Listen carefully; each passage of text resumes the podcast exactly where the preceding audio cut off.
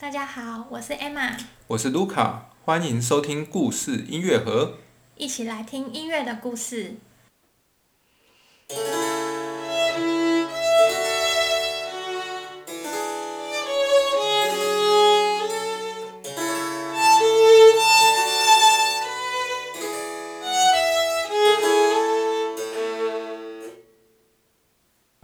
虽然以前在念音乐班，还有音乐系时，在音乐史的课程上一定会提到格鲁克，会学到这个人，学到他有推动什么歌剧改革，写了一首有名的《奥菲欧》等等，但就只是记起来，考试会考的那种程度吧。嗯，所以说真的，我虽然好像知道他是德国人，然后时代好像就模模糊糊的，实在是一个让我到现在为止印象还没有很深刻的一个音乐家。大概就是这个样子。对，那其实一直到几年前，我也差不多就是这样的印象而已。可能多一点就是知道说，格鲁克他的歌剧作品是有影响到后来的莫扎特，就大概就是这样子而已。那其实我会跟格鲁克越来越熟，呃，是一个还蛮我觉得蛮有趣的契机。就是我到了德国留学，然后我之前是念这个音乐学的时候，我当时呢就刚好有一个机会，然后我就去了一个叫做格鲁克全集计划，在那边当工读生。那从去年就是二零二零年开始，我就有一些机缘巧合，那我现在成为里面的员工这样子。那这个格鲁克全集计划到底是什么呢？其实我们是就是隶属于一个研究机构这样，那我们里面有我们一个团队，那我们负责要做这个格鲁克全集。那所谓的这个全集计划呢，呃，顾名思义，就是我们要把一个作曲家的所有的作品都出版。就是可能因为像很多作曲家可能有一首或两首特别有名的作品，但是我们这个全集计划呢，就是希望不管是他有没有名的，哈，当时人们喜欢或是不喜欢，有的可能有演出机会，有的没有演出机会，但只要我们都找得到的，我们就希望可以全部都把他的乐谱给出版出来，让大家就是可以对这个作曲家有一个更全面的认识。那这就是所谓的全集计划。我想在台湾，可能有些人有些学音乐的人会知道，比如说在台湾现在已经可以找到所谓的巴哈音乐巴哈作品全集，就是巴呃呃 Noel 呃 o s c a r 但但是因为比如说巴哈的作品全集，大概已经一百多年前就有在做了。然后到现在，他有新旧的巴哈作品全集跟新的巴哈作品全集都已经有完成，甚至还有想要在三版、四版一直做一些修正改良。但葛鲁克到现在为止，他的全集计划是还在进行中的。对，就是我们连第一个版本都还没有做出来，所以其实大家也可以发现。一个全集计划，就是说要把一个作曲家的作品全部出出来，其实是一个蛮不容易的事情。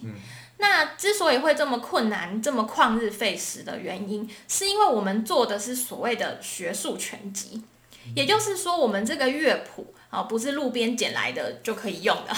就讲的有点夸张啦。但是我们是必须要以很严谨的学术研究作为基础，我们来去出版这个乐谱。那所谓的严谨的学术研究是什么呢？当然，第一步我们会去研究，比如说最基本的当然是这个作曲家的生平，然后我们会去知道说他到底有多少曲子。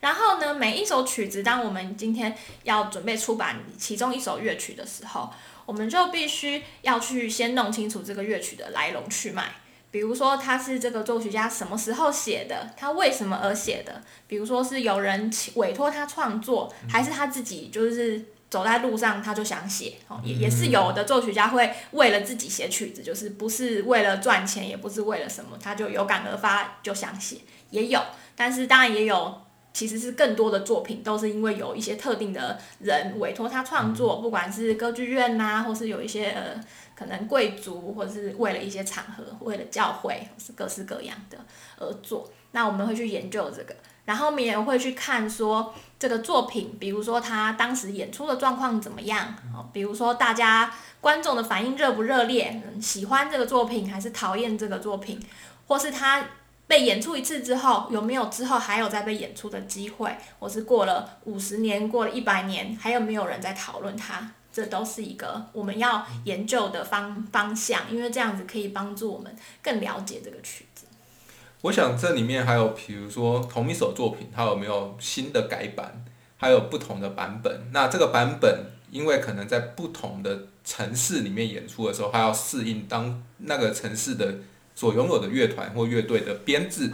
所以它也有可能，比如说第一版、第二版的的那个作品，它的乐团编制是不同的。所以我们在这种乐诶乐谱全集里面，就需要有去做出区别，然后做出研究，知道说它是在何年何月何日在哪里有什么特殊的状况，有什么不同的版本。对，那这个呢是对于这个乐曲，只是它的一个，比如说。背景的这样子一个研究，其实就已经呃蛮花这个心思了。旷日费时。对的一部分，但是其实对我们做这个全集出版来说，更旷日费时的事情，是我们要去找到呃这个整个乐谱的流传的文献的这个脉络。那这个讲起来很抽象啊，我这样子稍微呃用几。几个字很难去说明，那我们就举一个简单的例子好了。那先说一个情况，就是假设今天我是一个学钢琴的人，嗯，好，然后我老师说，好，你现在去弹一首莫扎特的钢琴奏鸣曲好了。那通常作为学生，我们会做什么？我们就会去街上的一个乐谱店，好，或者现在网络很发达，也可以从网络上购买。总之，我们会去买一本。谱，好，那门谱的音乐里面，好，那门谱里面有莫扎特的钢琴奏鸣曲，然后买回来我就可以弹了。但是如果我们仔细想想看，就会发现，这个我们从谱店里面买回来的这个莫扎特的谱，好，绝对不可能是莫扎特亲手写的，是吧？这听起来又很荒唐。但是就我这样讲，当然大家可能会觉得，当然不可能。但是这个乐谱，好，这个我们买这个莫扎特的谱。这个谱不是莫扎特本人写的，那是什么呢？当然是某一个呃，哦，这个谱面当然是某一个印刷厂帮我们印的嘛，哦，一个现代的印刷厂帮我们印的。那这个印刷厂为什么会得到这个乐谱？那一定是有一个现代人，好把这个乐谱编辑好了之后，然后呃输到电脑里或怎么样，然后送去这个出版呃印刷厂，印刷厂把它印出来，所以我们就有这个新的漂漂亮亮的我们现代的乐谱。我就一般来讲，我们音乐展演的时候，或是呃练琴啊、学音乐的时候，会用到的乐谱，都是这种谱店里面哈可以买到的现代的乐谱。嗯，就是呃，就经由出版社，通常就是经由出版社有，呃出版的一个乐谱嘛。对，那这个。编辑乐谱的这个出版社的人，他又是怎么知道这一首曲子是长这个样子呢？就是莫扎特当年到底写了哪些音？为什么这些乐谱编辑会知道呢？那就是一定是当年哈，莫扎特当年有乐谱留下来。比如说可能莫扎特写了，那有他亲笔的手稿留下来。或者是莫扎特当年，好呃，可能写出来以后，有他的学生或者好朋友帮他抄一抄，可能有其他的抄谱，或者是当年他有把谱送去当年的出版社出版，好，那都有可能有这些我们所谓的古古谱，哦，就是古时候的乐谱，或是我们讲的所谓的文献乐谱文献，因为要跟这个现代谱做差别的话，我们就会说呢是呃文献就是表示它是第一手的啦。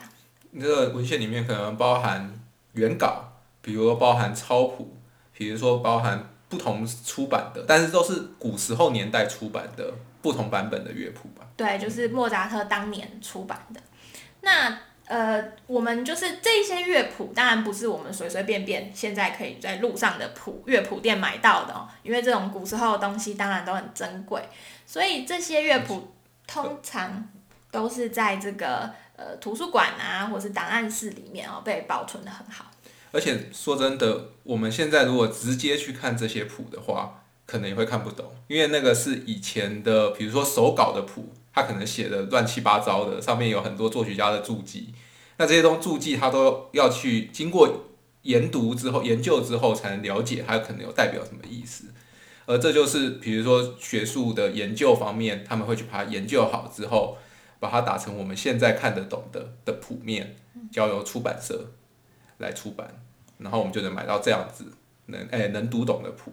对，那其实有时候也不是说我们在图书馆哦有一份抄谱，我们拿它来呃把它转译成这个现代的谱就了结了这事情。有时候也不是那么简单，因为可能同一首乐曲有好几个不同的呃乐谱流传下来，比如说 A 抄了一份，B 也抄了一份，C 也抄了一份，那我要怎么确定说到底哪一份？比最接近作曲家原原本的意图，那当然我们就需要做很多的研究，比如说这个 A 他是不是生活在这时代哈，呃离这个作曲家比较接近，还是说他住的地方有没有也跟作曲家差不多？啊，如果一个住很远，那可能就比较表示他可能跟作曲家并没有很直接的接触，那我们就会从这一类的研究来去判断说，到底哪一份的这个。古古谱，古时候的谱是最接近这个作曲家的这个原始的意意愿哈，而不是说在又转抄一次、两次、三次之后，可能就会有一些错误出现。那诸如此类的东西，好，我们都要去研究的很清楚。好，那这样子的话呢，我们才可以知道说，我们呃出出来的这个，应该说，或者说我们可以。透过这样的研究，我们才能够去保证说，我们做出来的这个谱面，好是真的是尽可能的去还原这个作曲家的意思。那我觉得这个研究其实有时候讲起来是真的蛮蛮枯燥的吧，有时候，然后或者是说就是真的很。不是那么就是好像做音乐都很快乐，永远都有好听的这个音乐哈。我们有时候为了去比哦，那个音到底是那个到底是有一个附点，还是那是一个脏东西？我们可能要看半天。对，然后有时候有一些抄谱员，那真的是在打瞌睡哈。那抄那个本来哪一行，然后就。倒过来抄，然后什么就是抄错对，然后抄一抄忘记了，然后这种事情层出不穷。那我们就要去研究的清楚之后，才呃才能够知道到底音乐应该是长什么样子。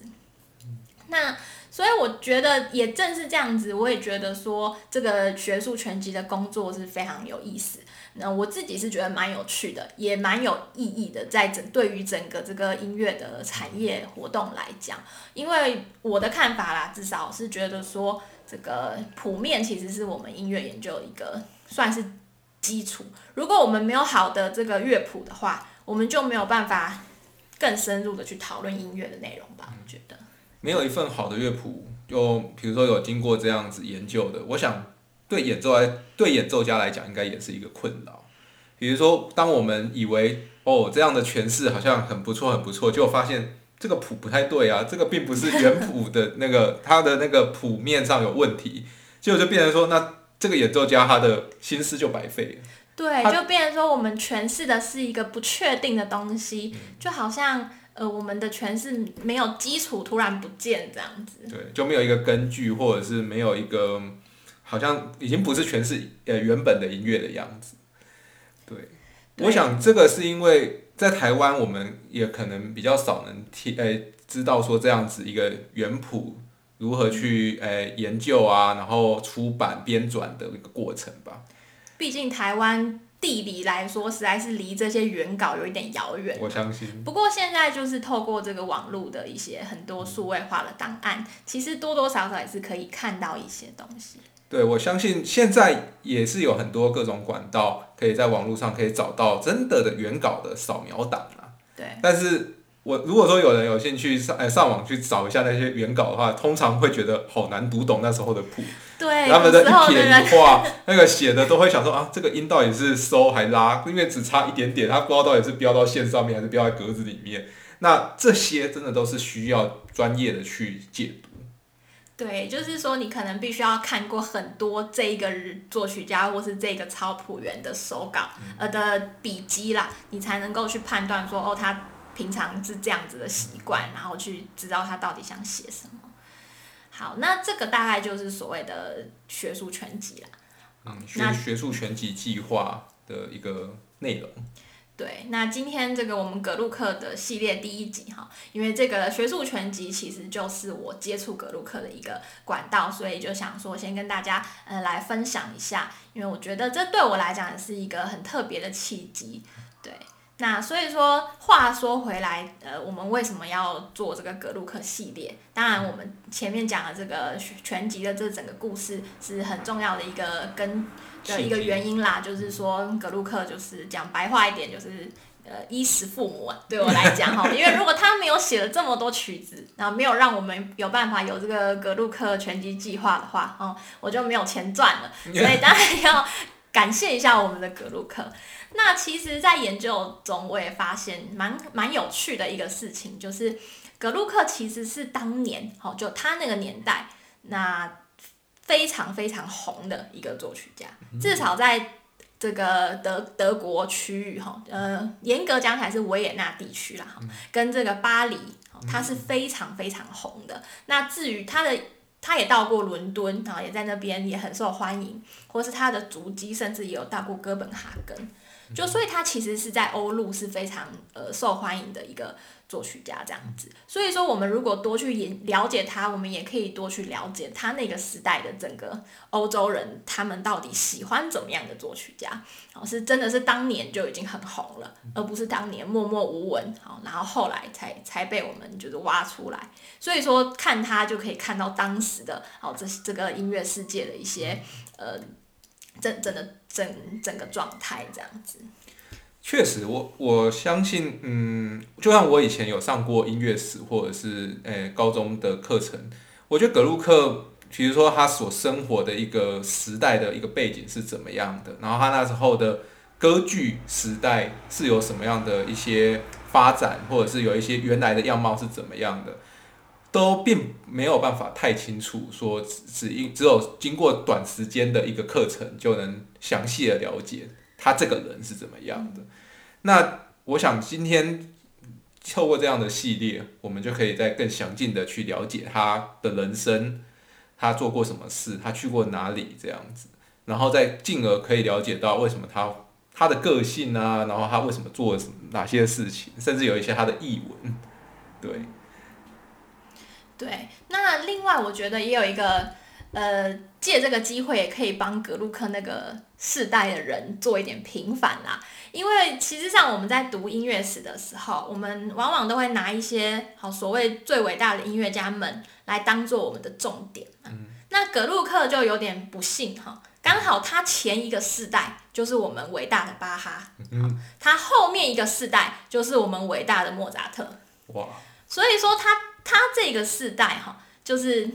有一点点，常常在我们讲这个音乐史一个简单的叙述，都把它当成是一些什么承先启后，好是说的好听一点，就是说哦，好像承接了前面巴哈那个世代的东西，然后哎过渡一下，然后到后面的莫扎特的时代这样子。讲难听一点，好像就觉得这个世代的人没什么了不起，对不对？其实有时候就会觉得说，他们好像就是一个啊不怎么成熟的，或是以前还会还。有个说法叫做所谓的前古典时期嗯，因为古典时期是莫扎特他们，莫扎特、贝多芬开创了一个高峰。那在这个古典以前，哈，就所谓的前古典，听起来东西都好像不怎么成熟这样。对，但是其实格鲁克这一代的人，他们每个人也都是很很努力的在做自己，就是嗯呃好听的音乐，然后符合当时的人的品味，然后自己也有一些这个音乐的理念。所以我觉得把他们一直描述成这种两个世代中间的桥梁或是什么的，其实对他们有一点点不公平吧？对。而且事实上，在当时那个年代，我相信葛鲁克是比巴哈还有名的。他可能不一定比莫扎特有名，或者是差不多有名，但是他肯定比那时候的巴哈有名。对。呃，对，其实他当年。有名可能有点难讲，但是跟莫扎特比的话，格鲁克至少在整个音乐界爬到的那个地位，当然是超过莫扎特很多。整个欧洲音乐界。对，基本上格鲁克当年那个地位已经是置顶了吧？就是真的到最后，维也纳皇室给他钱，不用做事，嗯，就是纯粹只是要希望，就是说他可以继续代表维也纳呃作曲家这样子的一个就是一个头衔，对一个头衔，因为那个时候他很想去巴黎，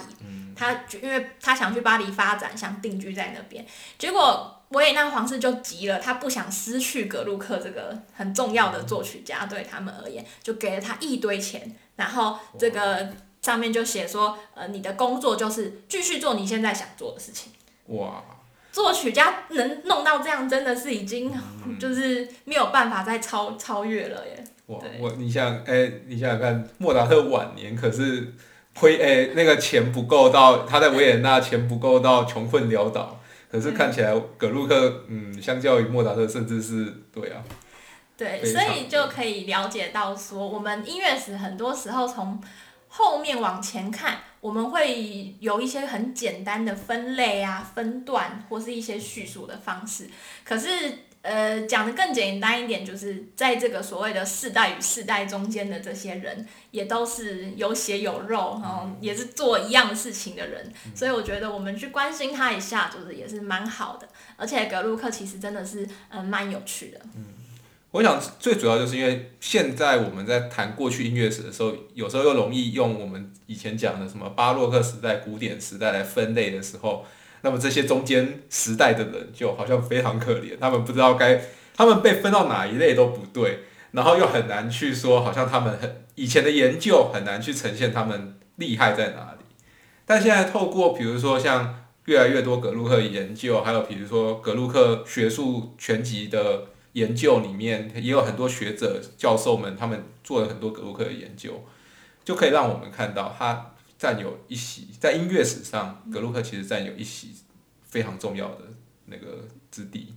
对，而且有时候就是可能格鲁克的音乐不一定每个人都非常非常喜欢，但是借由研究它，我觉得一个很重要的面向就是我们可以更了解就是那个时代整个音乐世界的状况。比如说我们刚才也有提到说格鲁克写的歌剧或是歌剧改革哈的，就是他有做一些这个歌剧方面的改革。那就是我们可以透过格鲁克去了解到整个歌剧在当时的状况啊，或是当时呃，比如说音乐家跟这个宫廷，或是跟其他的一些文学家他们之间的关系是什么。所以我觉得，嗯，它有一点像是一个呃，怎么讲？一个契机或是一个中心，但是从它这个中心，我们可以绕出去，去看到更多当时整个社会的样貌。我觉得这个也是格鲁克研究对我来讲，我觉得很重要的一个区块，就是他这个人哦，不一定对全世界所有的人来讲都很有吸引力，或是他的音乐。可是透过研究他的东西，我们可以更好的去把这整个当时的这个社会文化的的这个景象吧，这整个风景就是看得更完整。当然呢，如果说我们直接的，比如说把所有的关于格鲁克的想想想的事情都非常的没有整理啊，直接一口气的讲给大家听，可能会也会让所有的听众非常的混乱吧。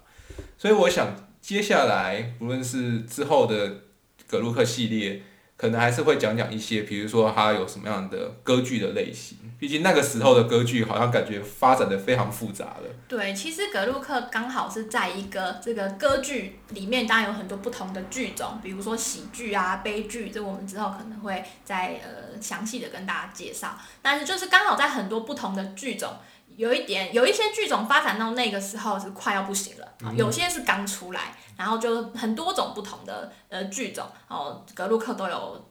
就是为他们作曲，所以这也是一个蛮可以讨论的地方。所以说，我们之后的节目就是尽量还是会以这个每一个单元都会有各自的主题，那可能会以格鲁克的音乐作为例子来说明一些现象。那我觉得真的有趣，也是真的我们最想要传达给大家的是这些。